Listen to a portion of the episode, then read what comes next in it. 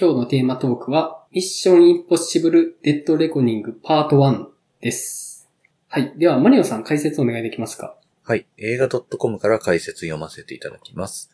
トム・クルーズの代名詞で世界的人気を誇るスパイアクション、ミッション・インポッシブルシリーズの第7作。シリーズ初の2部作となり、イーサン・ハントの過去から現在までの旅路の果てに待ち受ける運命を描く。タイトルのデッドレコニングは推定工法の意味で、航行した経路や進んだ距離、起点、変流などから過去や現在の位置を推定し、その位置情報を元にして行う工法のことを指す。IMF のエージェントイーサン・ハントに新たなミッションが課される。それは全人類を脅かす新兵器を悪の手に渡る前に見つけ出すというものだった。しかし、そんなイーサンに IMF 所属以前の彼の過去を知るある男が迫り、世界各地で命を懸けた攻防を繰り広げることになる。今回のミッションはいかなる犠牲を払ってでも達成せねばならず、イーサンは仲間のためにも決断を迫られることになる。シリーズを通して数々の命がけのスタントをこなしてきたトム・クルーズは、今作ではノルウェーの山々に囲まれた断崖絶壁からバイクで空中にダイブするアクションシーンを披露。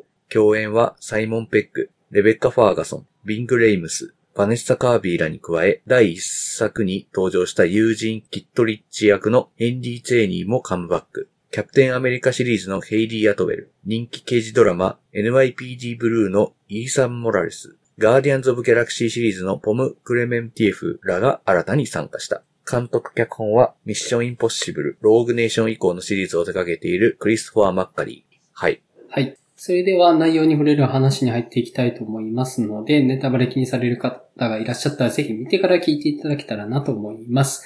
それでは、触りの感想、マリオさんいかがでした？えーっと、そうですね。IMAX レーザーで見てきたんですけど、おまあ、せっかくなので、はい。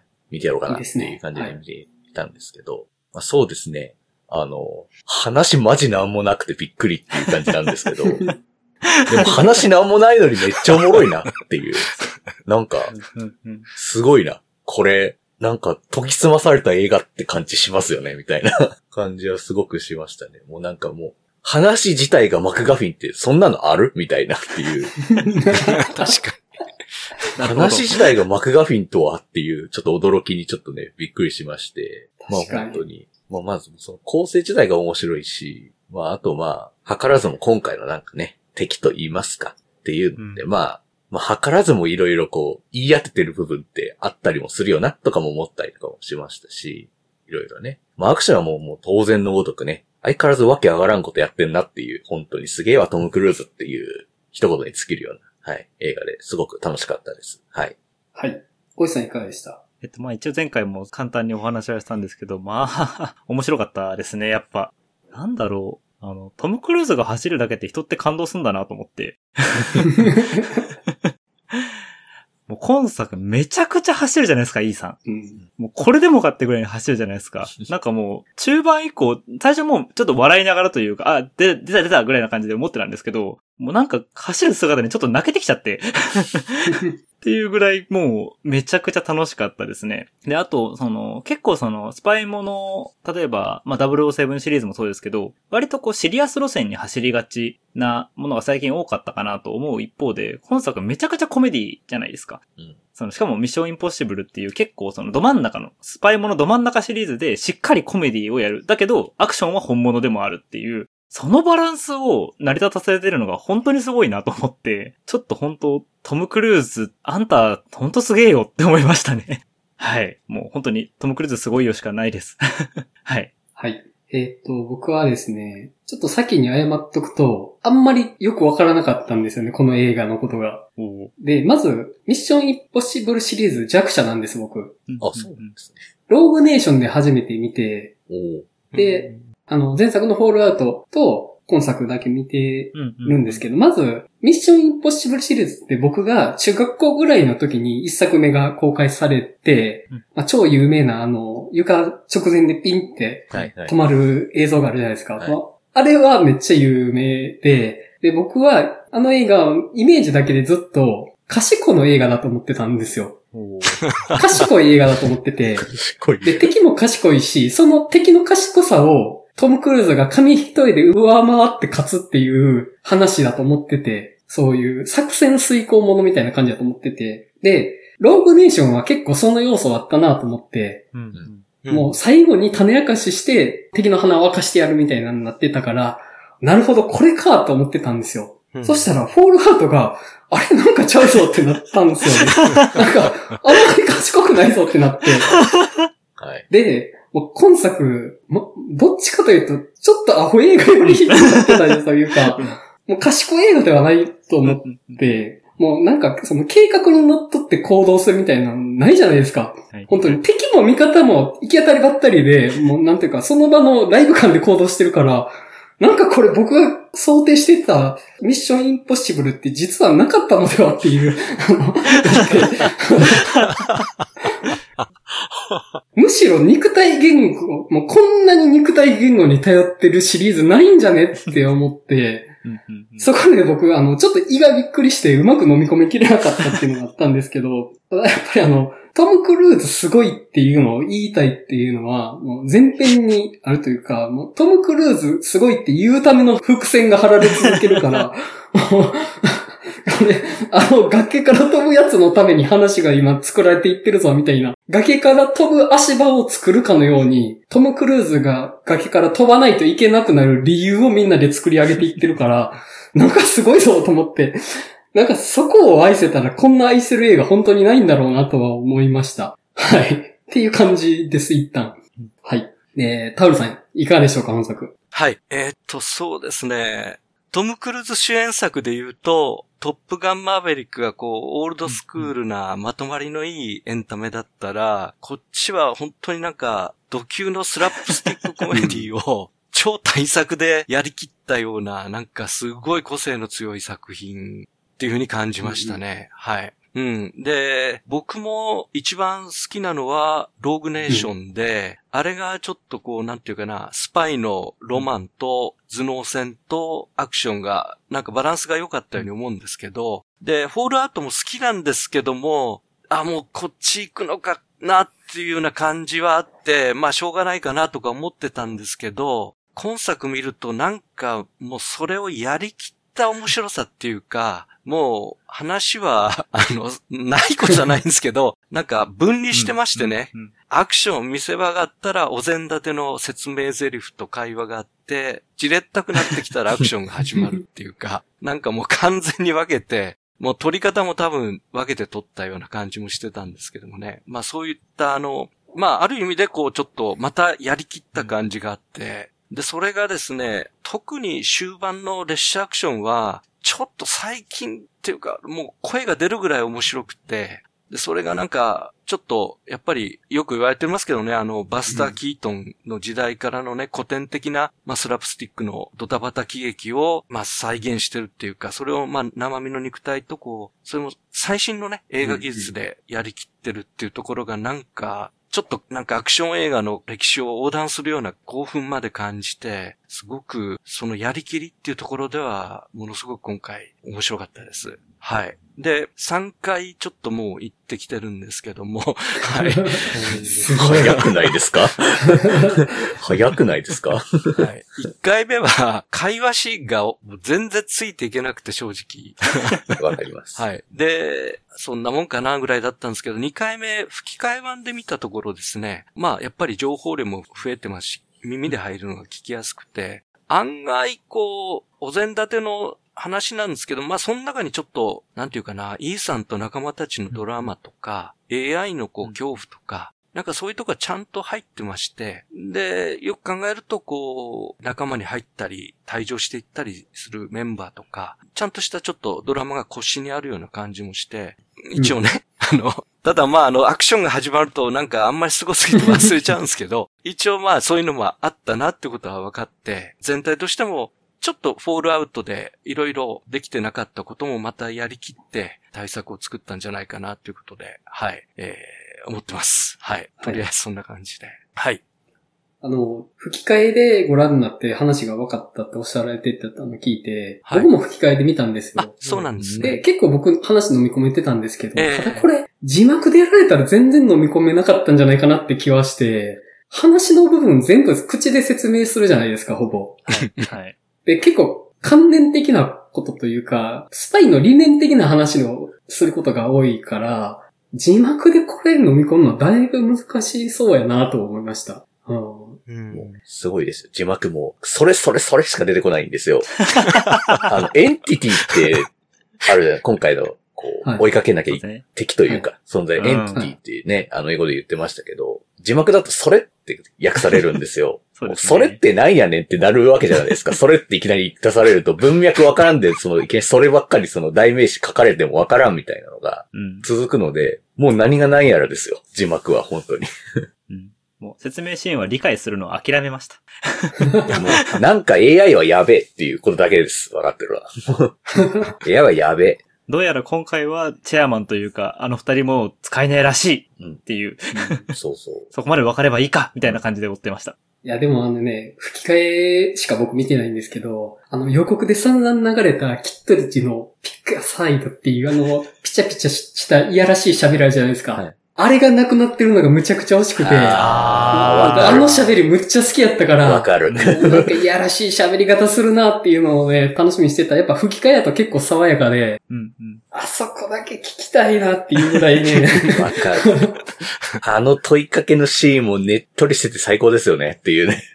い。いですよね。あれ、言語で聞きたいな、ね。しかもあのシーンに行くまでの流れちょっとびっくりしましたけどね。ああ、え、そう、おうなるほどみたいになりましたけど。うん。そうね、予告のあの衝撃的なシーン、お前かってなりまそうしたよそうねそう。お前だったおの前やったかって。んかっていう。え？っていう。はい。まあ、じゃあ中身入っていきましょうか。はい。えっ、と、まあ、どっから行こうかなって感じなんですけども、そうですね。どっから行こうかな。タルさんなんかトピック的にあります？本作の、まずここがっていうポイントというか。あ、トピックですか。そうですね。まあ、鍵が今回、奪い合うんですけども、はい。うんいかがでしたかっていうか。いや、結構僕、やばいシナリオやなと思いました。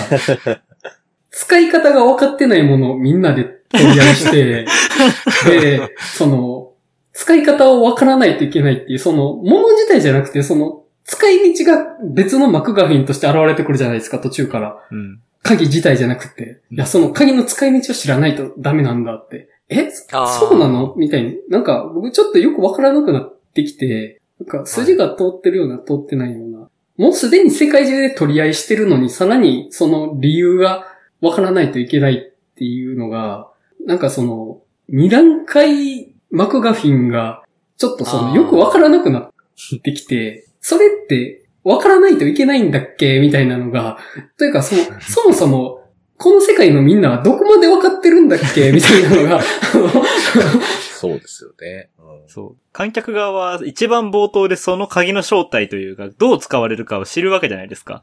そうだから、そのことを登場人物がずっと問いかけ続けるというか、俺はこの情報を持ってるっていうわけですけど、うんでもあれだよねって思いながら、いやそうなんですよね。うんもう、冒頭の潜水艦のシーン僕たち見てて、で、最終的に物語がたどり着く、よし次行くの潜水艦だいや、知ってるみたいな。もう、それの流れ知ってた。もうすっごい最初の段階で僕ら知ってた。もうなんか、それ知ってる。もうほんと知ってるんだけど、だからこんなになんかもう物語の行く道を知ってて、うん。アクションだけでこんな持たせんとやべえなって思ったんですけど、そうう。うんんう。なんだこれっていう。確かに、観客に全部最初に見せましたね。はい。ちょっと画期的かもしれない スパイ映画で。冒頭でネタバレ食らってるわけですよね、こっちはだから。知ってるはい知ってるってなってて。まあね、昨今こう、どうしてもやっぱ見てる人って話の方にこう、意識が持ってきがちじゃないですか、うんやっぱり。うん。うんうん。なんか話読めたなとかでつまんないとかっていう人だってまあいるわけじゃないですか。まあわかるんですけど、うん気持ち。うん。そんな人に対するもうアンチテーゼのようにもう、バカ野郎、話分かってても映画って楽しいんだぞっていう、アクション見ろっていうことだなっていう、さすがだなっていう感じですよああ、ね。なるほど。そういうことか。うんうんうんまあ、あの、うんマクガフィンってよくストーリー内でその意味のないみんなで追っかけるものはいはい。のモチーフとして、まあ、使われるものだと思うんですけど、それでもやっぱ出てくる以上はやっぱこっちも追っかけちゃうっていう話の中心として。はいでもそれを観客に対して全部言っちゃうっていう。うんマクガフィンって僕らは分かってるから、あれ、あ、あ意味のないものを取り合いするんだなって分かるけど、そうじゃなかったら、あ、なんかすごい深刻なものを取り合いするんだ。しかも AI とか言ってるから、すっげえ難しい話なんだろうな、みたいなのを、多分、なんか、そう見ちゃう人もいると思うんですけど、いやいや、もうただの潜水艦に刺す用の鍵なんですよって、初めで言って、これ自体はもうこれでしかないんで、あの、そこにあんま注目しないでくださいねって答え合わせをしとくって、すごいアイデア。もうこれとりあえず取り合いするだけの話ですっていう、もう、もうそんだけ分かればもう楽しんでっていう、うん。すごいなっていう。うんいや、そう。だからもう途中で理解諦めても別にいいやって思えるんですよね。その、そうですね。ね。本当にそうなんです。うん。で、またあの、まあ、AI でどうとかってなったら、多分、今までやったらね、僕、USB の取り合いしてた気がするんですよ。あはいはい。そうなんですよね。でもそれって、あの、USB そのものは情報だから、やっぱりちょっと複雑な話になるというか、そこに入ってるもの自体がめちゃめちゃ意味を持つものになると思うんですけど、今回その意味を鍵にすることでう、んなんていうかその複雑さをなくしてますよね。うん。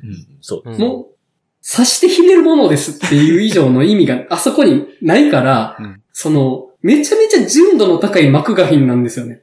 そのもう、うん鍵ってもうマクガフィンって書いてるのとほぼイコールじゃないです か。確かに確かに。そうです。鍵イコールマグガフィンって書いてますよ。うん。書いてる書いてる。書いてます。そうですね。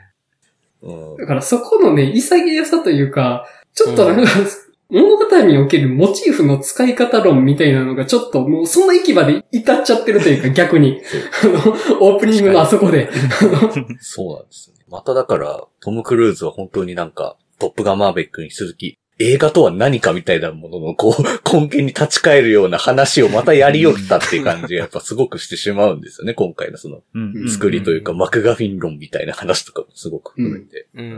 意味のなさを自ら一番初めて種明かしするっていうね。そうですね。で、それを鍵っていうものにして、今までマクガインでわけわからないものってなんか、確かにアタッシュケースに入ってたり、あの、見せなかったりしたり、確かに情報の USB だったりしたんですけども、今回は、ポケットに簡単に入るもんで、それを奪い合うっていうところは、ちょっと、うん、新しいアイデアでしたね。うん。なんか本当にこう、雑誌の通信販売のに売ってるパワーがつく鍵みたいな 安っぽい感じの鍵っていうところが面白くて、あれをなんか裸でね、みんなが取り合いしてるのが面白いですよね。そう、は裸なんですよ、今回。そそうです。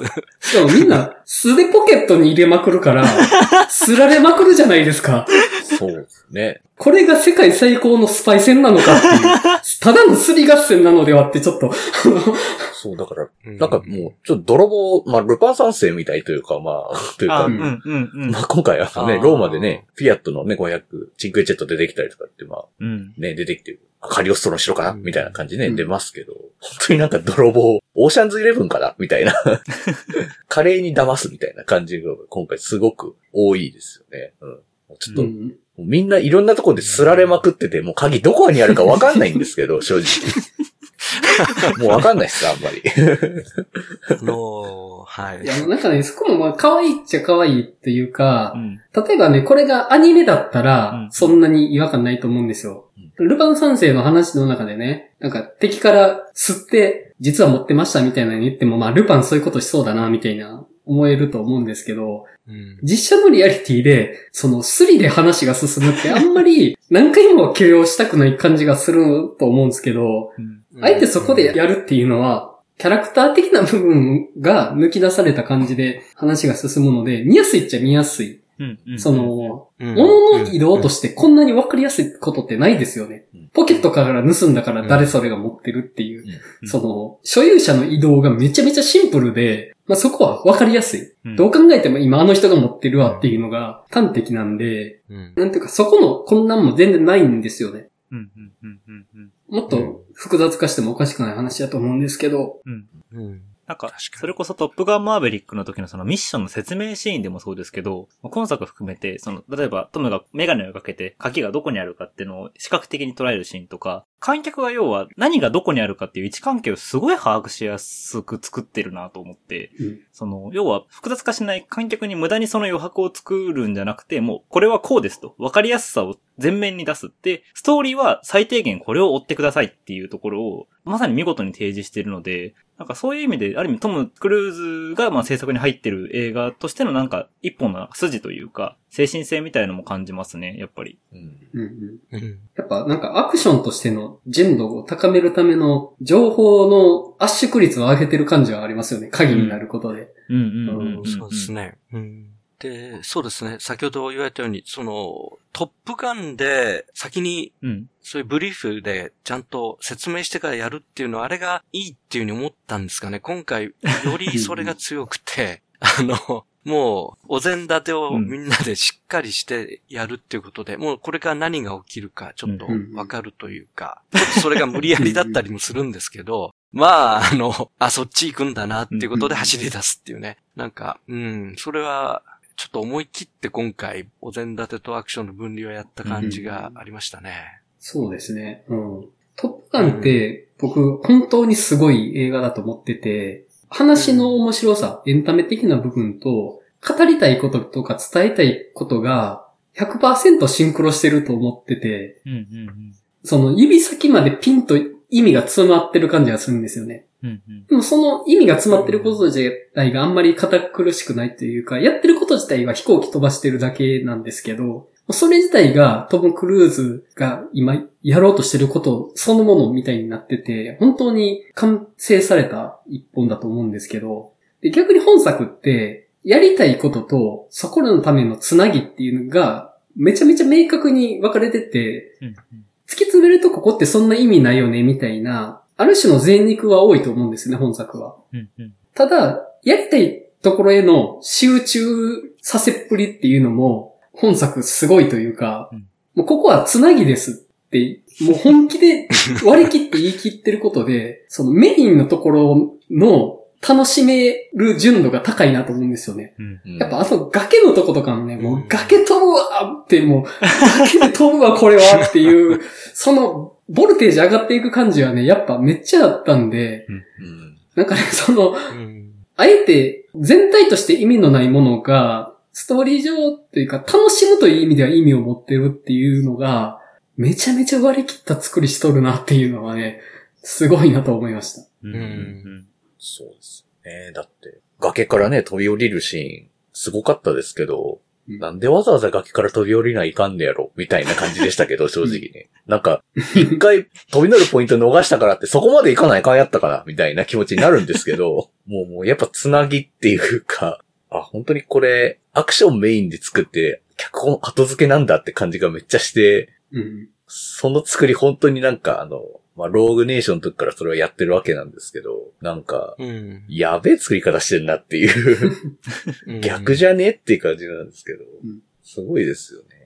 あそこで、え、崖から飛ぶ必要なくねってトムが言ったら、サイモンペックが切れて、いや、こっちも一緒やねんって言って、押し通してくるから、すごい、無理やり道筋を作り直したぞと思って、あそこ。そうですあれは、クリストファー・マッカリー自身の怒りなんじゃないですか。お前が言ったからだろうっていう。お前が言ったからだろうもう、こうするしかないじゃんみたいな風な、魂の叫びが詰まっているのかもしれない。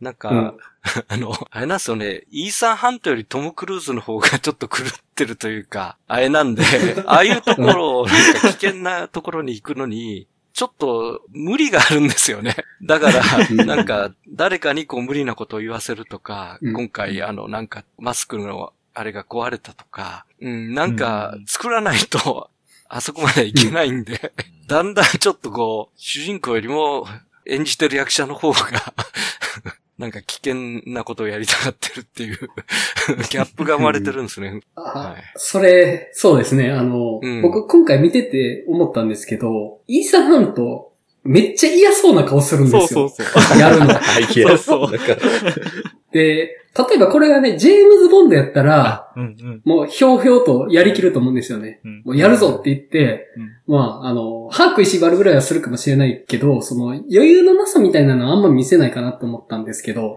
うん。イーサ・ハントって、やりたくないことはやらされてるんだっていうのがめっちゃおもろくって、うん。でも、それ、イーサ・ハントにやりたくないことやらせてるのトム・クルーズっていうのがめっちゃおもろいんですよね。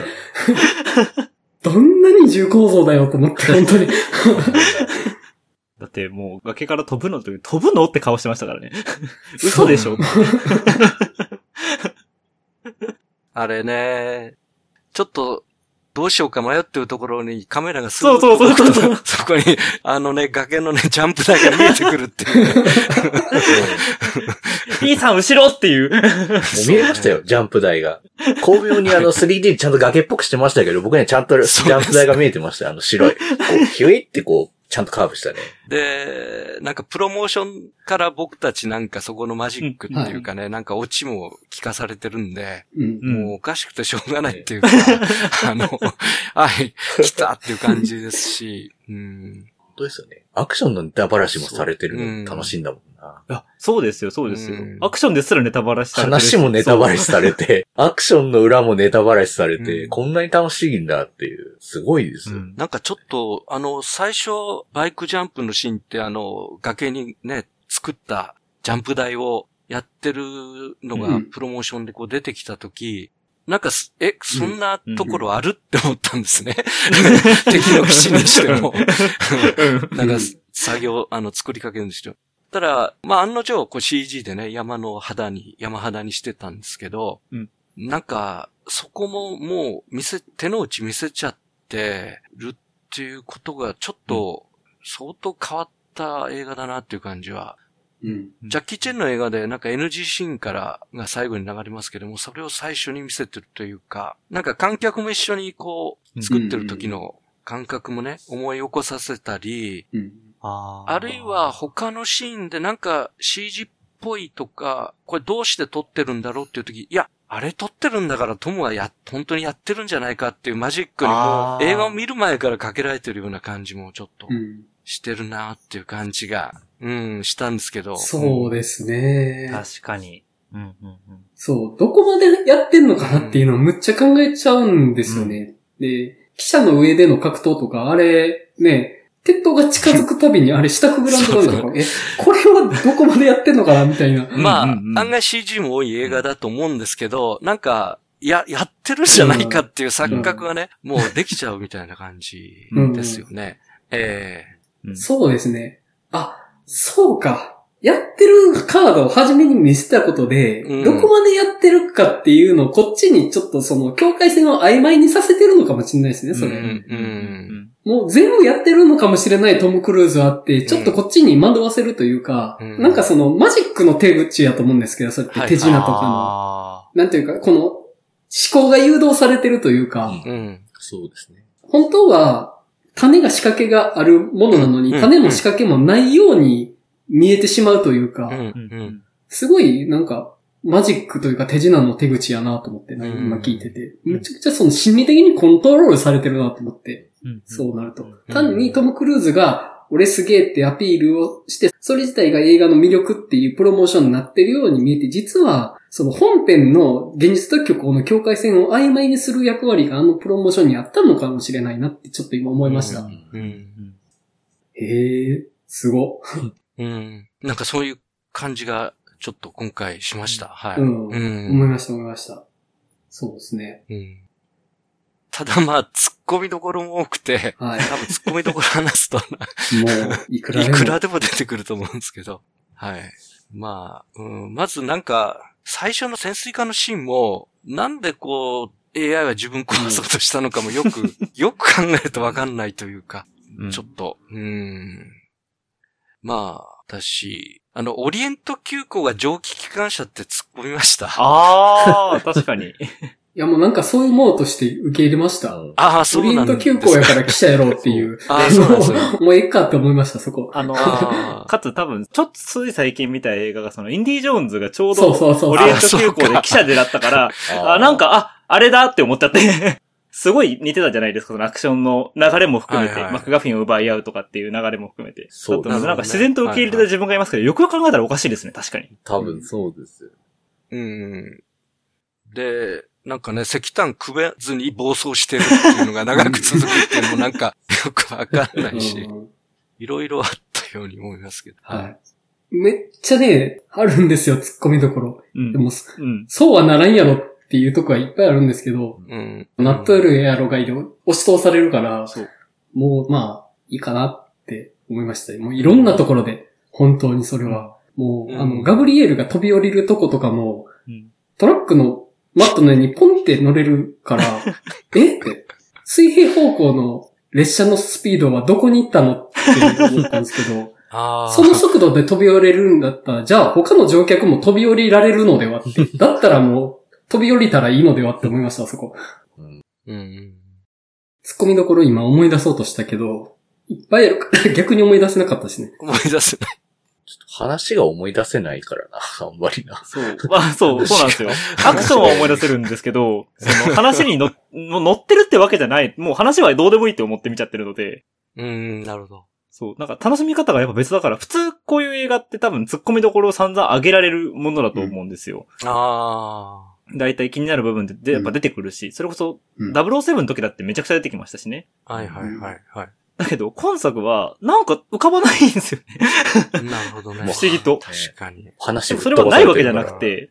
そう多分ね、うんそこはね。そいや、それはもう話的にはですよ。いや、もうちょっとなんかあの、ガブリエルとか、あとなんかその、女殺し屋みたいな人のうんこととか、もっと知りたいではあるんですけど、いかんせんマジで何この人たちみたいな感じだったので、特にあの、殺し屋の方はね、女殺し屋の方は、うん。うん。本当に君は何だったのかいっていう感じだったので、うん。ちょっとね、そう、ちょっと話がないのはいいんだけど、キャラクターに乗れないくなっちゃうっていう欠点がすごくあって。で、さらっと流していっちゃったりとかするので、なんかそれが、おい、ちょっとどういうことやねんっていう風にはちょっとどうしてもなってしまうっていうのがあって、うん。やっぱちょっと今作一番ちょっとおいって思ったのは、やっぱ、イルサ・ファウストの退場はちょっとどうかと思うっていうのはあるんですよね。レベッカ・ファーガソン演じるう。ん。おいうんやめてくれって感じだったんですけど、もうちょっとあれが衝撃的すぎて、ちょっともう動揺してましたね、見ながら。もうあんあんないいキャラクターを、ここでみたいな。もうちょっとやめてよみたいな感じでしたね、正直。はい。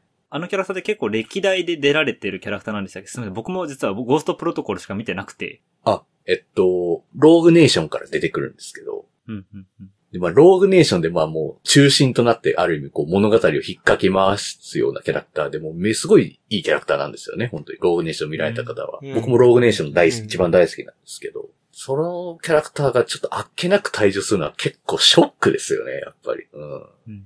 うん。いや、今回のその、新しくこう登場したグレースでしたっけ？うん。もう、はいいいキャラクターなんですけど、いや、ちょっとイルサの方がちょっと思い入れあるからさ、こっちさ、みたいな。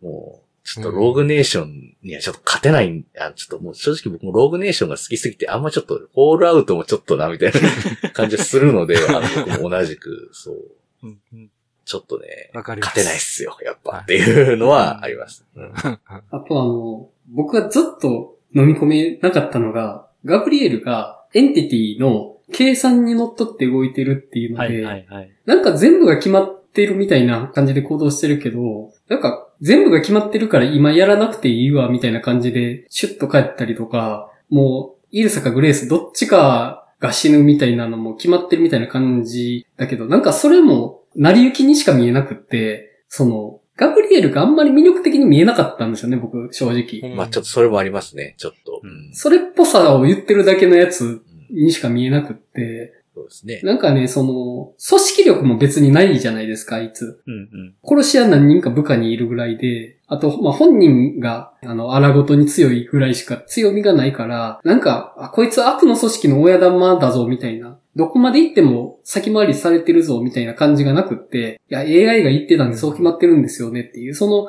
その先回り感って実はあんまり壊さないなってちょっと思ったんですよ。もうそれって要は、言ったもん勝ちじゃないですか。シナリオ上は。うんうんうん。もうそういうことになるからっていうシナリオの書き方してしまったら済む話になるから、それって実質話ないも同義なのではって見えてしまうのは、正直ちょっとあんまり良くなかったかなとは思って、うんうんそうですもっとリアルな悪いやつの怖さを見せてほしかったかなっていう。単に AI バックついてる遠征的な破滅願望あるやつってちょっとキャラとしては面白めに書けるかなと思いましたね。うん、なんか過去の因縁もめっちゃありそうだけど、今回あんまり明かされてないし、みたいなので。そうですよね。そこを、話はもうちょっとそこにね、こう、深掘りをするなりして、こう盛り上げていくもんなんですけど、そういうのあんま考えてないので、この映画は。うんうん。アクション、命って感じなので、まあ、しょうがないんですけど、うん。いいやーでもちょっとイルサがいなくなっちゃうのめっちゃ悲しいんだよな。引きずりますね。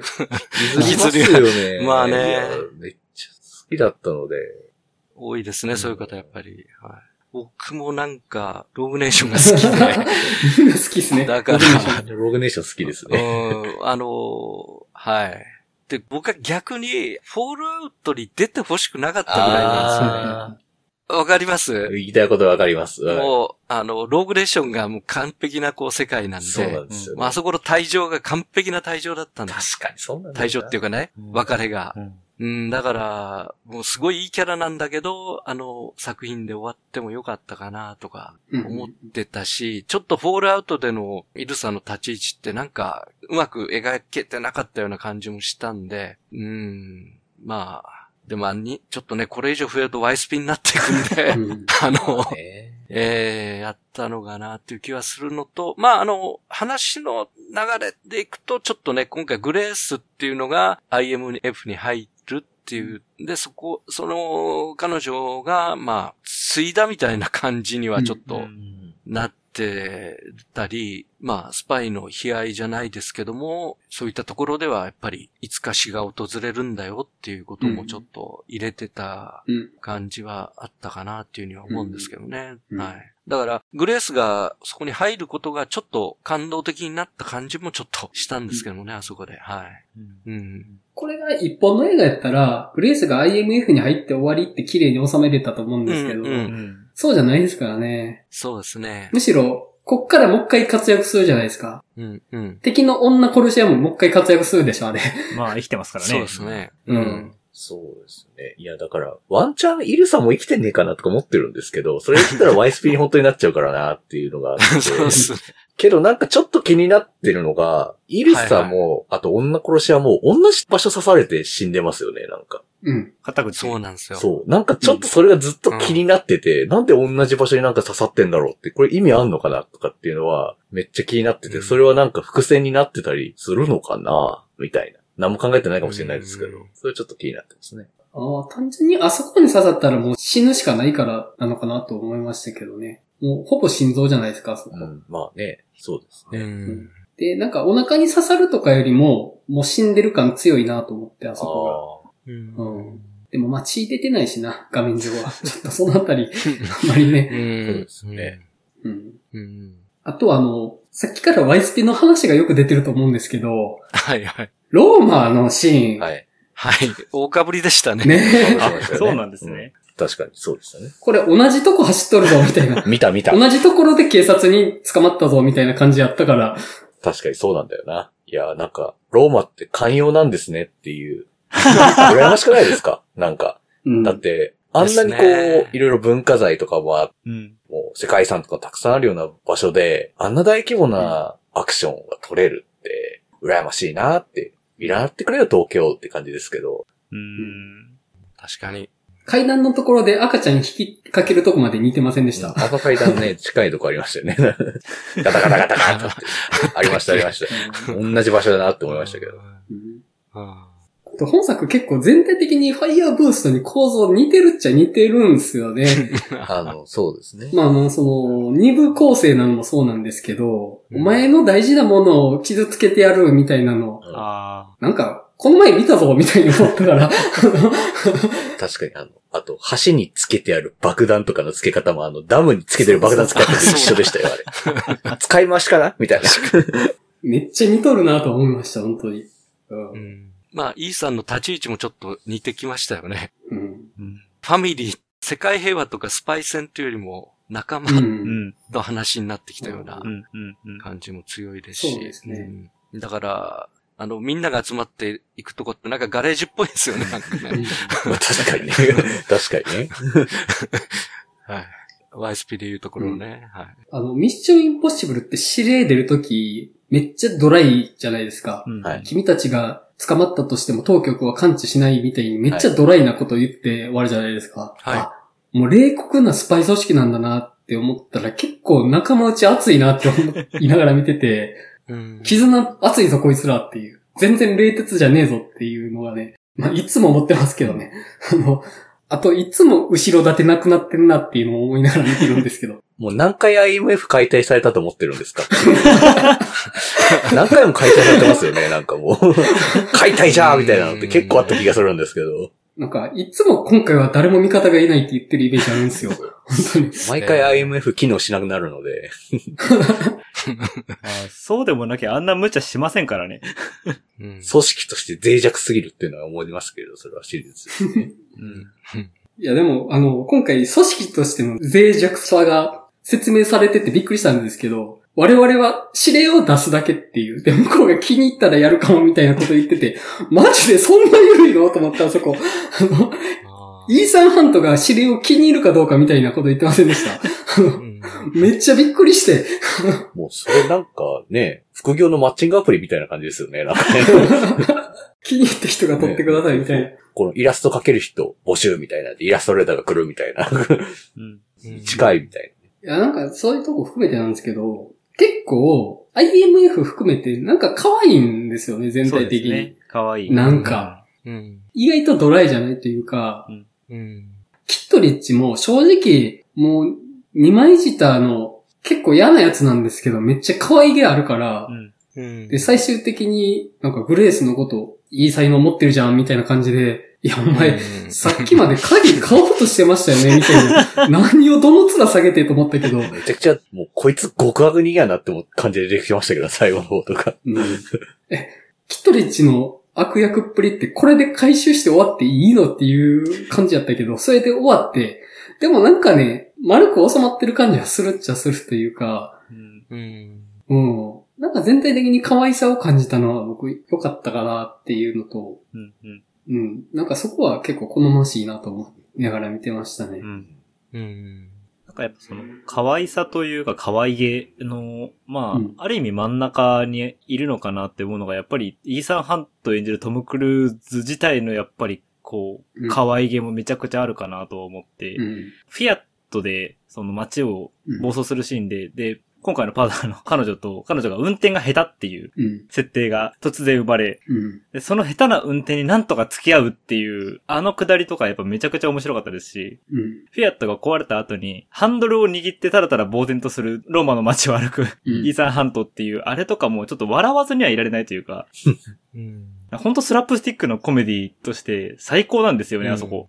うん。うん。結構ピンチにね、弱いというか動揺してるところがほんと可愛いなとは思ってうん、うんう。うんんまあさっきも言った通り、ジェームズ・ボンドやったら動揺せんだろうなとかう、ん。うんあとまあ、ワイドスピードのドミニクもまあ、動揺せんだろうなって感じがあるんですけど、うんやっぱイーサーハントめっちゃ動揺しまくるというか、焦りまくるので。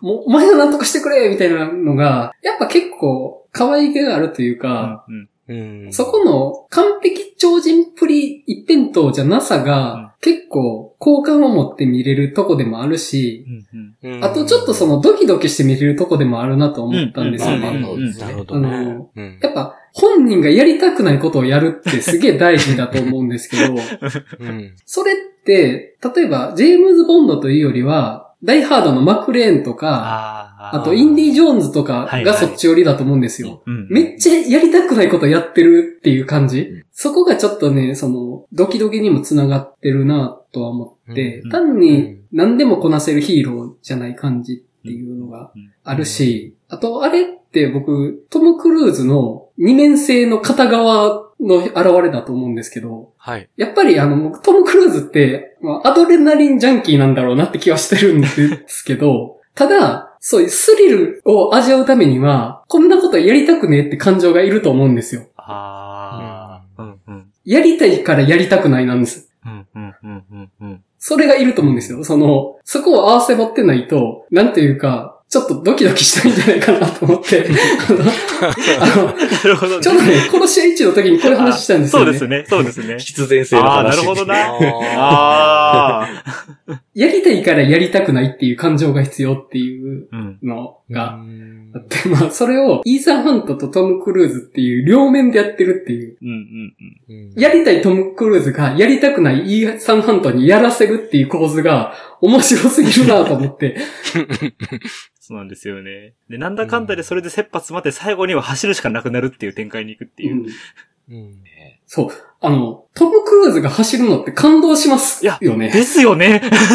あれは、ね、今回多かったです多ね。かったですよね、今回。はい。2回あったじゃないですか。はい。ありましたね。うん。空港の屋根走るところと、んあともう一個、はい。えっと、ローマ、ローマ？ベニスか。ローマ？ベニスかベニスを。あベニスのベニスそうですそうです夜はだいぶ走りまくりましたね。だいぶ走ってましたね、長い尺で空。港のやつは、走った先がないという。そう。なんでだどこをったんだろう走ってる？どこを走ってるんでしょうね、確かに。あの、なんていうかな。その後話も続かないし、そうそうそう。単に走って終わりっていう。だから、ギャグとしての走りなんですよ。そうなんですよ。よね。で、あいつどこにいるかなって言ったら後ろで走ってるっていう。でも、あのシルエット見たら、誰もがイーサンハントだってわかるやんっていう。うん。うん確かに走ってなんぼですよねっていうのはあるんだよ。うん。なんかロケ地で走りやすそうなとこ見つけたら、話を書くんだろうなって気が。走っていただくっていう。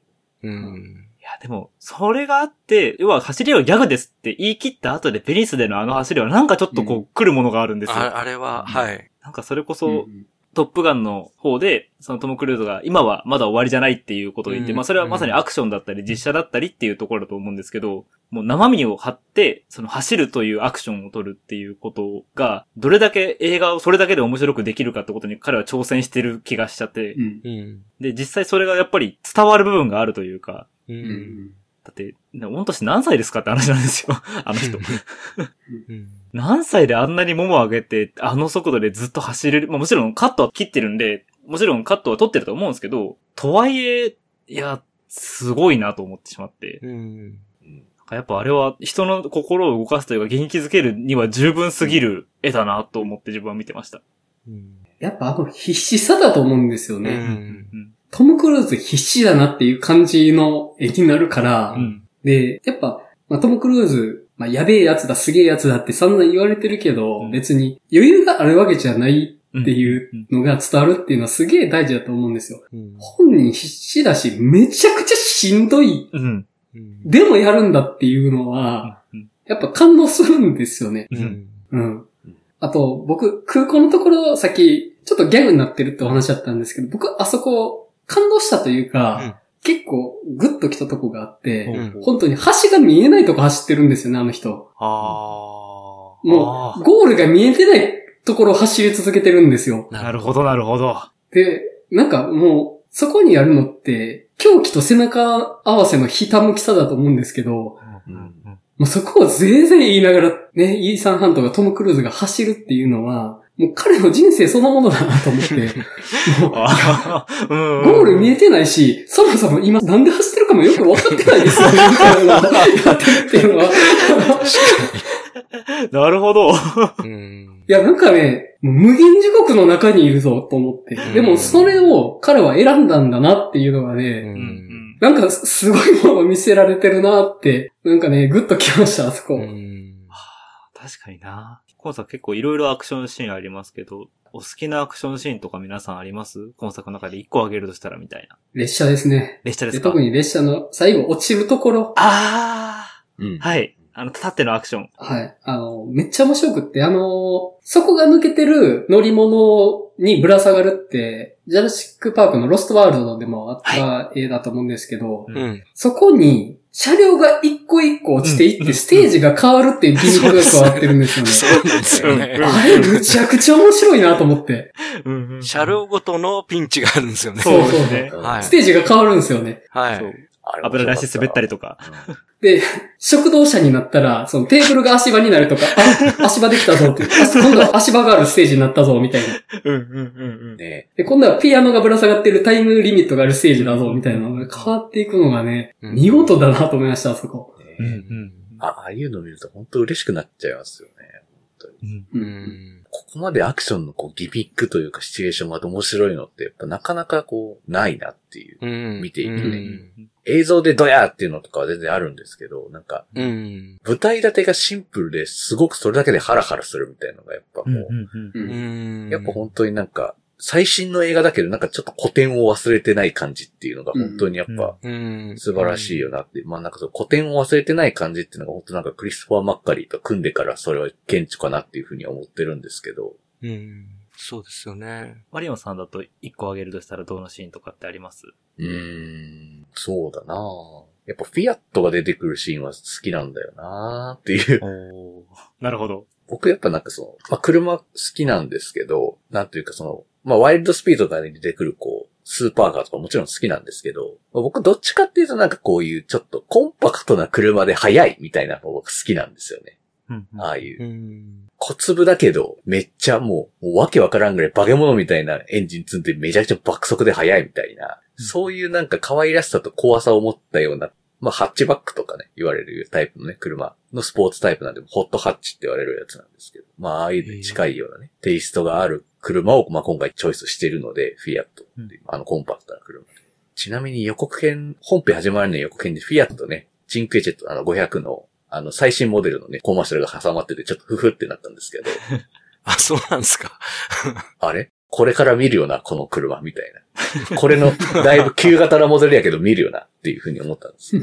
やっぱあれはやっぱり車好きとしてもなんかいいなっていうふうに思いましたね。ううんうんうんうんうん確かにあのシーン結構本当コンパクトだけどすごいスピードもあって、うん。ローマの細い道をどうアクションに応用していくかって結構、活かすかって結構工夫が必要かなと思うんですけど、車のサイズごとちっちゃくするっていう、うん。まあなんかすごい確かにアイデアだなって思いましたね。うん。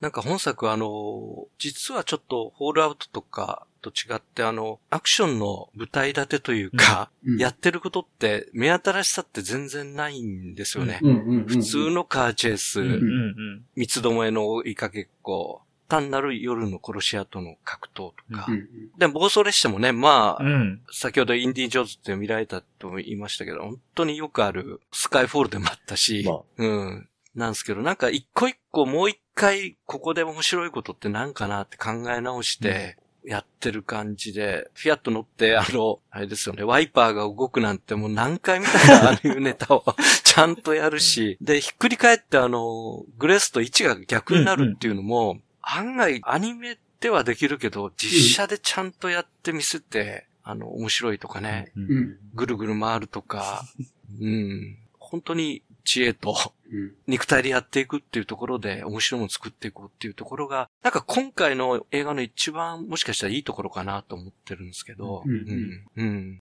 なんか泥臭いですよね。うんそうですね、ううんうん。案外、その、なんかひたむきさみたいなのは、うん確かに魅力というか、すごく好感を持って見られるなと思ってう、ん。この映画自体を。うんそうですね。うんあと、列車アクションで言うと、よく考えたらね、ミッションインポッシブルの一作目も最後、列車アクションでしたよね、よく考えたら。ユーロスターの。そうなんですよそうね。あの時はもう、まあ、CG マシマシのヘリコプターが出てきたりとか、うんまあ、あれはヒッチコック風スリラーって感じで、あれはあれで好きなんですけど、うんなんかあれのこう、ちょっと、雪辱戦じゃないですけど、そうですね。もっとブラッシュアップしたような、もっとこう、肉体的にもこう、なんかちゃんとしたような、活劇としてのこう、列車アクションみたいなやりたいな、みたいなのが多分今回あったって感じは、すごくしましたよね。う。ん。あそこで記者っていうのは、ものすごい、なん。ていうか、アクション映画史に対するリスペクトのように僕は見えましたね。なん。か、うん。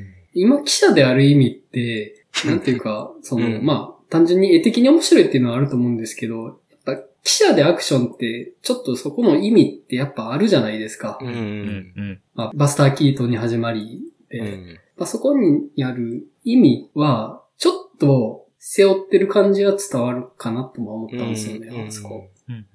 まあ、リュミエールのはい。最初の、まあ、映画みたいなのが、はい列車の到着みたいなところから始まったし、まあ、そうですね、キートンも何回もやってますし、で、あの、スクリーン、横にちょっと長いスクリーンと合うんですよね、列車うん確かにね。うん。で、先ほど一作目と同じって言われましたけど、あの、よく言われてるのが、あの、これ、描き直しが案外多くて、ミッションインポッシブルシリーズの集大成みたいな感じはちょっとありましたね。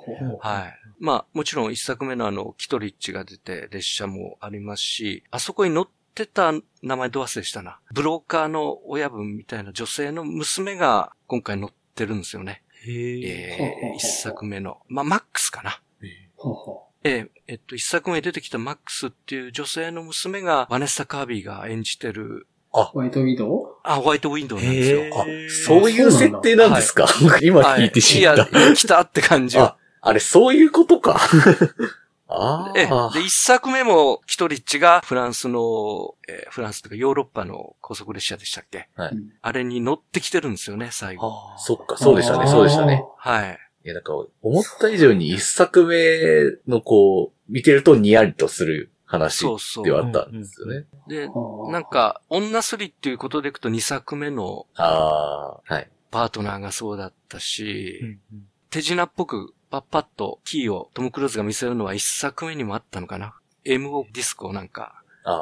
こっちにあるよとかやったのとか、あと、ベニスでの夜の失踪ってローグネーションのね、あの、ロンドンでの失踪にすごく似てて、ああーあそこで、も、あの、イルサがナイフで敵と格闘してるのをトム・クルーズが追うっていうか、ああ、そうでしたね、はい。そうでしたね。そういったと。ころが、はい、はい。だから今回はちょっとそこ、ドラマチックな感じもちょっとあるんですけど、うん。うん。なるほど。他にもあったように思いますけど、なんか、いろんな今までやってきたことの描き直しっていうか、エッセンスも入れて、うんまあ、ほぼ、このデッドレコーニングの1と2で終わりなんで、って言われてるんで、あの、そういうこともやってるというか、まあ、もうネタにも詰まってるとは思うんですけど、もう一回ちゃんとやろうぜっていう感じもあるのかもしれないですね。ねはい。うん。集大成として。うん。なるほど。あと、映画史的な引用とかってあるんですかね？僕あんまり思いつかなかったんですけど、タウルさんツイッターで言及されてたようにお見かけしたので、ああ、あの、なんか、本当に、キートンの大列車追跡と、はい。あと、えっと、マッカリーが言ってるのは、あの、バート・ランカスターが出た大列車作戦っていうやつが、うんちょっと似てる感じはありますね。ほうほうあの、車両をこう、繋いだりとか。はい。で、あと、崖から落ちるのはカサンドラ・クロスっていうのが有名で、まあ、ちょっとそれっぽいかったりしたし。はい。で、車両のやつは確かに、あの、ロストワールドですね。はい、もう、あの面白さも一回やろうっていう感じもあると思うし。で、ひっくり返るとこでピアノとか追ってきたりするのはなんか、ポセイドンアドベンチャーの豪華客船がひっくり返る時のいろんなこう装飾物とか、はいはい。はい。あの、ものが落ちてくるのに似てたり、うんうんうんあと、ヨーロッパの大草原をバイクで走るっていうのはもう大脱走のはいスティーブ・マックイーンのはい。イメージがありましたね。ちょっと小さいジャンプ入れてきて、すごく似てるんですよ。画面からちょっと消えたと思ったらポーンとジャンプしてくるっていう。はい。うん。あと、ヒッチコックで行くとあの、39夜っていうやつが女性と逃亡するんですけど、手錠かけられて逃亡したりするんですよね。で、列車に乗って行ったり。はははあとなんか、アパートの鍵貸します。で、たくさんデスクが並んでるところがなんか最初のはい。重要書類をもう一回あタイピングするってやつがうんなんか昔のに戻ったって感じとうん合わせて、うん。わざとああいうバーッと見えるところでやったんだろうなとか。うんうんなるほどね。うん。いっぱい小ネタはあるんですけど、なんか本作ってなんかいあんまりいやらしくっていうか、うんうんこれをオマージュしましたよっていうのは案外ないのがいいのかなっていう感じで。うんうん。そうですね。うん。オマージュというより、面白いものを集めたって感じ。集めたって感じですよね。なんかうん、やってるうちに似たとか、うんどっかに二人のトムとマッカリーの間で共通のこう映画の言語としてあったものがはい出てきたっていう感じが。うんうんそうですねう。ん引用というより、面白いものを突き詰めたらそれになったっていう感じがうんあるなと思いですねますね。確かにそうですね。うんまあ冒頭の潜水艦とかだって、まあ、潜水艦が舞台の映画面白いにたくさんあるとか、うん砂漠もね、え、アラビアのロレンスみたいな感じの格好みんなして、こう、ザーっていくとかね。うんっていうあーのとか思っちゃ思ったりとか。そうですね。なんかね、一瞬なんかあの、トム・クルーズで言うとあのね、ダークユニバースとかの、あれかとかって思ったけど、ありましたね。砂一漠。発目でポシャったやつとか思い出したけど、砂漠っていう。マミーでしたっけ？思い出しちゃったりもしましたけど、まあなんか、そういう古くからある、でも面白い要素がいっぱい詰まった、本当活劇だけを詰めたみたいな、本当にうん。映画なんだろうなっていうのを、本当に思いますよね。うんうん。本当になんか、トム・クルーズという人が本当に映画そのものを体現するようになってきて しまってるというか、そういう見方しか僕らがもうできなくなってしまうぐらい、なんか、まあ、本人も自覚的なのかもしれないですけど、うんそうなんか、うんトム・クルーズ自身がなんか映画とかも映画工業を背負い出してるので一人でなんかっていうのがあるだけになんか余計に今回しかも敵が AI じゃないですか。そうなんですよね。はい、はい。今絶賛キ脚本家と俳優組合の そうですね。ストライキで AI の是非とか問われてる間にこのテーマかっていう、図らずもよっていう、こうちょっと、すごいなっていうふうにちょっと思いましたけどね。うんすごい嗅覚ですね。はい。だから、それこそ、うんあの、さっきインディ・ジョーンズ言及しましたけど、その最新作の運命のダイヤルで、そのハリソン・フォードを若返らせる技術に AI を使ってるわけですよね。うんうん。で、まあ、多分あれハリソン・フォード本人が演じてないと思うんですよ、アクションシーンに関しては。うんだけど、ハリソン・フォードが演じたことにできちゃうっていう。うんでまさにそこが今回のストの大きな問題点じゃないですか。本人が演じなくてもうん本人が演じたことにできるとしたら俳優の価値ってどこにあるんだろうっていう。で、まさに今作ってまあ、図らずもだと思うんですけど、まさにそれを通ってるというか、こっちは本人がやるぞっていう。うん。で、本人がやって、本人が走って、本人が列車の上で戦うことに、本物が伝わるから、観客は絶対伝わるから、それを信じようぜって言ってる感じがあって、うん。なんかそれ自体はやっぱり今のストライキの一番大きな本質の部分だと思うんですよね。うん。そう。ね。まさかこんな重なるとは思ってもみなかったけどなっていう。だってこのストを受けて作った映画じゃないじゃん、これってそういう。そうそうそう。そうですね図らずもって感じというか、なんかね、別になんか AI って設定もなんか最近 AI よく聞くし、まあ AI やべえぜみたいな絵があるし、まあこれ入れよっかみたいな感じで軽く感じで言ってるのかもしれないですけど、うん。うん。いや、意外と、意外とその AI との対立構造って結構バカにならん問題として今立ち塞がってるよっていうのを、なんかここに来てね、うん。まざまざと感じるような、まあストライキという事件、まあ現在進行形で起こってることなので、うん。まあそれはちょっとどうしても重ねちゃうよねっていうのは、うん。見ながらやっぱ思いましたね。なんか考えすぎかもしれないですけど、あの、ガブリエルがもう AI は先々を読んでるんだっていうことで、あの、言って、イーさんに挑戦してきますけど、あれもなんかね、AI の計算高い、こう、なんていうかな、脚本作りとか、ああの、もう、気象転結をね、考えてしまったところに対する、こう、アンチテーゼ的なね、うん。なるほど。それをね、やっつけるみたいな感じのイメージはありましたけど。確かに。はいはい。うん。なるほど。うん。AI のすべてを計算づくで組み立てたストーリーじゃなくて、うんデッドレコニングだと。そうですね。推測高校で、もう、多分今ここら辺にいるかなみたいな感じで、多分こうしたら面白くなるかなみたいな。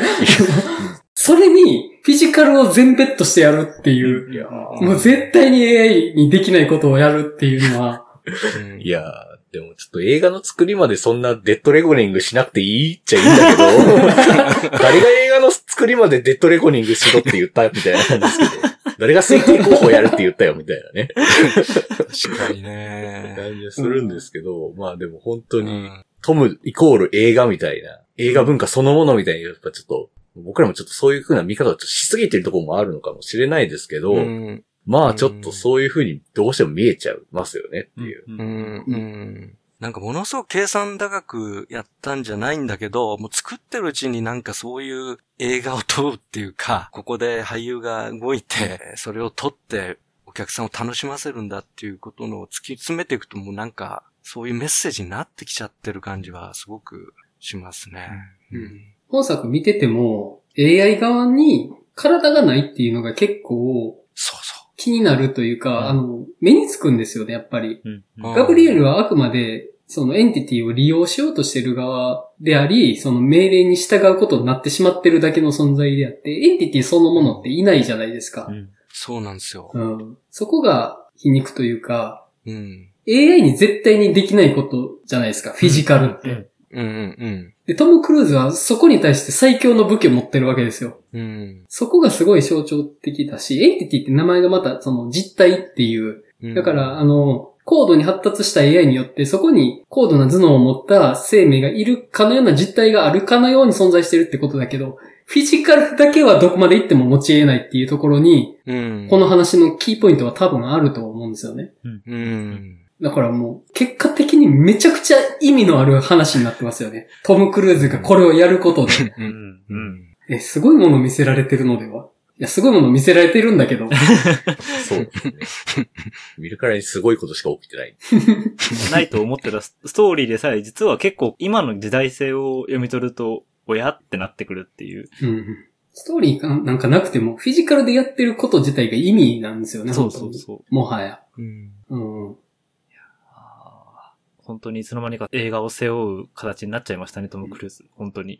う。うん結果的にだし、自覚的にだしっていうね。うんうんうん。それも両方だと思うんですけど。いうんうんうんうん。や、なんか、話して、意味のあるものを見てたんだなって気がしてきました。意味のあるものを見て、意味のあるものって。その、あまりに切な的すぎるような気がしてたんですよ。見てて。うん。はいは今この瞬間面白いから、辻褄とかまあ、後付けでいいやっていう。うんうんちょっとそれは、なんていうか、内部分裂を起こしてるように僕には感じられてしまったんですけど、なんていうか、うん統率が取れてないというか、あうんでも、ある種その、統率の取れてない、生きたものづくりっていうところに欠けてるんだなと思って、い。や、なんか、めちゃめちゃ上がってきましたね、何かが。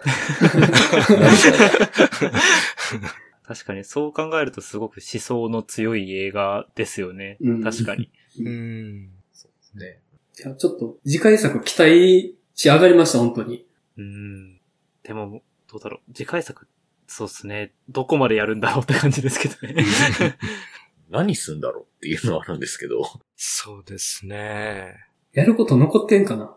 いや、あるか？いくらでもあるか。うん。まあ、あの、ネタとしてはやっぱり、あの、モノクロで映ったガブリエルとの遺恨の場面が、まあそこまで詳しくはやんないかもしれないですけど、もう少し説明がありそううんだと思うし、あと CIA で追っかけてきた、うん。うん。あの人が、なんか、一瞬トム・クルーズと目が合うシーンがあって、で、歌わなかったり、まあ最初の登場で、イーさん知ってますかって言ったら知らないって言うんですけど、なんか逆に知ってたんじゃないかなとかちょっとね、うーん、なんか彼もフィーチャーされそうだし、うんはい。結構種はね、植えられてますよね。はい、いろいろあると思いますね。うん。ただ AI と戦うってどういう絵になるんだろうって 相手フィジカルないですからね、さっきおっしゃってましたけど。想像できないんだけど。うん。いや、まあ、鍵を刺そうとするだけですよ、そこ。そうですかね。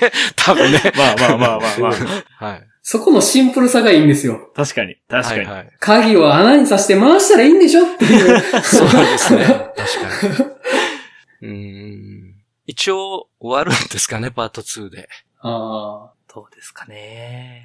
うーん。でも、トム・クルーズは絶対引退はしないじゃないですか。まあはい。まあね。うんうん。まだ全然動けるし。うんうん。ってなってくると、また、こそっと続きそうな気もするんですけどね、宮崎駿的に。うん。まあでも、綺麗に終わってほしい感じでもあるんだけどなーっていうのは。うんいや、僕はまだ願ってますよ。僕はローグネーションみたいな綺麗な終わり方を。なるほど。僕はあの終わり方心底感動したので、本当に。ガラスに閉じ込めて、あのね、うん。っていうシーンがね、もうめっちゃかっこよくて、もう本当あのシーン見るだけで本当感動なんですけど。うんうんなんなら、もうどんなにトム・クルーズがやべえアクションしても、あのシーンが好きすぎて、ごめんと思って毎回なるんですけど、っていうぐらいなので。うんそれぐらいちょっとなんか綺麗なね、ラストとかもちょっと期待したいなとは思ってますね。うんうんそうですね。やっぱ、うん。なんていうか、作戦を遂行して罠にかけるっていうのが、本シリーズの魅力の一つではあると思うんですけど、うんちょっと忘れられつつあるけど、はい。スパイ大作戦ですからね、元は。うん。そこに立ち戻るっていうのはありかもしれないですね。うんぜひ、うんそこにまた挑戦してほしいとは思います。そうですね。なんかキャスティング見ると、一作目でトム・クルーズが CIA に忍び込んで、中吊りになるときに、入ってきたり出たりしたアナリストいると思うんですけど、メガネかはい、けた。はい、はい。彼がなんかキャスティングされてるんですよね。あらお、おだからもう、やっぱりもう一回 CIA とのなんか、ちょっとそれも出てくるのかなっていう。うん。うん。だから、ちょっとやっぱり E さんが IMF に入ったところのやつとか、若い時の話はちょっと入れてくるのかなとか。でも、なんかインディ・ジョーンズみたいな CG はやってほしくないなっていうのがあったり、うん、してるんですけど、うん。まあ、いやんないでしょうね。まあトム・クルーズなら逆にそれはやりたくなさそうな気もしますけどね。感じもしますね。うん。だから、今回みたいにちょっと、イーさん自身はもう黒い影みたいな感じでやるのかもしれないですね。うん。うん。でもやっぱ今作もそうですけど、さっきかなり過去作の引用があるというのがおっしゃったんで、やっぱちょっと次回作までに他の作品も見ていこうかなと思いました。ミッションインポッシブル。少なくともローグネーションは見ようって今日お話をしてて思いました。ああ、ロローネーーネーシションね。も終わりがやべえ、かっこいいので、見ますぜ。ひ。ローグネーションはまず見ます。ログレッションはなんかミッションインポシリーズ超えたスパイモンの面白さがありますしね。あります。なるほど。ちょっと僕も大好きです。はい。と一作目もすごく、ちょっとヒッチコック風スリラーっぽく感じがすごく面白かったの。うん。結構毎作味わいが違うシリーズなんですね。全然違います。そうですね。全然ちょっと違って、特に4作目までは監督を毎回変えることに意味を見出して、テイストもね、ちょっと変えて、試行錯誤してうんうんきたっていう感じがすごく強いんで、なんか好きなミッションインポッシシリーズって聞くと、人によってなんかすごく大きく違うんですよね。へー。確かに。違いますよね。うん。ゴーストプロトコルファンもすごく多いし、んそうですよね。。うん。ブラッドバードですよね。うん。私、ね、ジョン・ウーのね、2作目が好きだっていう。うんあー、ジョンウー鳩も出てくるぞちゃんとジョンウーの2作目も、はい。なるほど、ジョンウーズレシの。そうですね。まあ、J.J. エイブラムスはいですよね、はい3作目とかはね。そっか、エイブラムスなんですね。で、1作目はブライアン・デ・パルマですし、そうそうたる監督がやってますよね。う。うんん、うん、うん。うん。なるほど。ちょっと、他作品もしっかりちょっとチェックして、パート2に挑みたいと思います。はい。そうです。ちゃんと話が。あるのかな？あるのかな？あるのかなよくわからない。話はないかもしれないが、っていう。いや、でもまあ、本当に、どう決着しようが次回作注目だなって思いました、本当に。うん、ううん。ん。うん。はい。楽しみです、本当に。はい。えー、では、ミッションインポッシブルデッドレコニングパート1の話を終わりたいと思います。はい。次回どうしましょうかね。次回って、次週何やりましたっけ？あんまり思いつかなくて。上映中のものも、まあ、話してないので言うと、一応パールはまだ全員見て話してないし、語れはするって感じなのと、はい。はい。まあ、あと僕はちょっとまだ見てないんですけど、バチカンのエクソシストはちょっと気にはなってます。あー、通称バチクソね。そう、通称バチクソ。通称やたら評判がいい。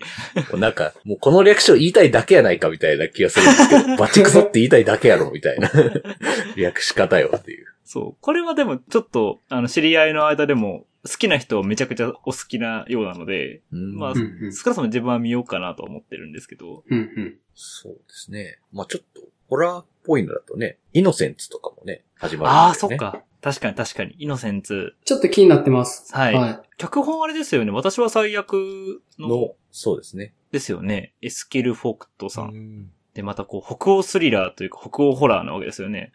うん。最近北欧ホラーめちゃくちゃいいの多いから。うんうん。なんかだから、まとめて夏のホラー特集とかありかもしれないですね。一気に一気に3本とか2本とかやるのっていう、いいけどね。イノセンスありかもしれないですね。うん。イノセンツはいいかもしれないです。うん。うん。いいんちゃいます？イノセンス。やります僕は賛成です。来ますか。はい。うんじゃあもうイノセンスで行きましょはい。はい。う。はい。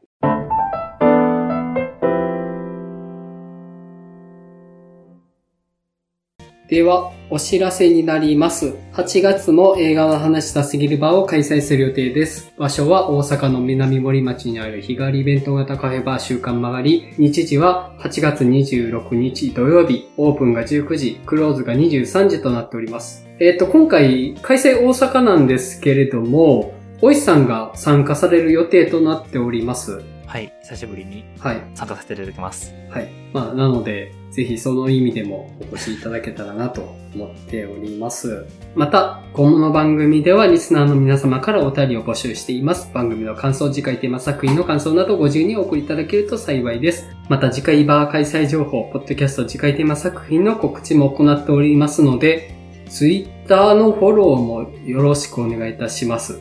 ツイッターじゃなくなるのか。まあ、ツイッターでいいんじゃないですか。X でしたっけ？確か。X のフォローもよろしくお願いいたします。ん？まあいいや。はい。あと、この番組のイメージキャラクター、映画の話、したすぎる猫、かっこ仮をあしらったグッズを販売していますので、よろしければご購入くださいませ。お便り受付先、Twitter アカウント、グッズ販売サイト、いずれも番組説明文に記載しておりますと。はい。それでは、映画の話、したすぎるラジオ第127回、ミッションインポッシブルデッドレコニングパート1の回を終わりたいと思います。カウルさん、今日はどうもありがとうございました。あありがとうございました。失礼しました。はい、あの、非常に頼りになりました、本当に。はい、また何かあればお呼びさせてください。あ、はい、ありがとうございました。はい、それではまたお会いしましょう。さよなら。さよなら。さよなら。さよなら。